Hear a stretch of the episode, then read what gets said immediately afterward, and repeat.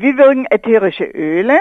Über die Nase, über die Zunge und wie werden die vom Organismus dann aufgenommen? Oder ob die über die Psyche irgendwie ihre Wirkungen entfalten.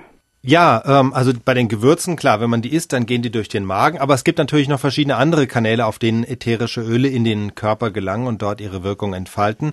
Die beiden wichtigsten sind die Nase und die Haut. In der Nase erstmal, da wirken die ätherischen Öle gleich doppelt, nämlich einmal einfach weil sie riechen, ja, sie enthalten Duftstoffe und Duftstoffe, das sind ja im Grunde kleine Moleküle, für die die Rezeptoren in der Nase empfänglich sind. Und wenn so ein Duftstoff auf so einen Rezeptor trifft, dann gibt es ein Signal an die Riechnerven und die geben das dann weiter ans Gehirn. Und auf diese Weise, klar, können ätherische Öle natürlich auch Stimmungen beeinflussen oder Erinnerungen wecken, je nachdem, was wir mit diesen speziellen Gerüchen verbinden.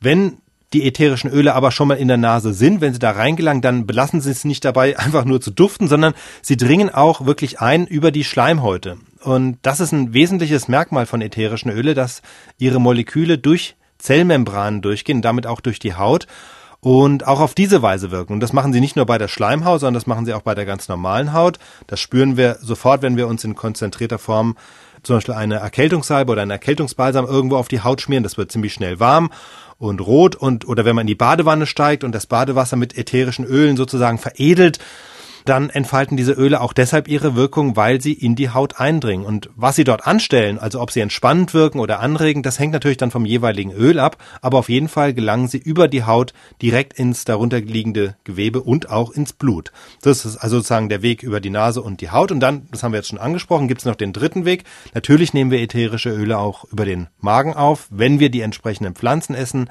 gerade eben bei Gewürzen, Ingwer, Thymian, Pfefferminz, die Alde enthalten ja ätherische Öle. Und wenn wir das Essen würzen, dann nehmen wir die Öle eben auch über den Magen auf.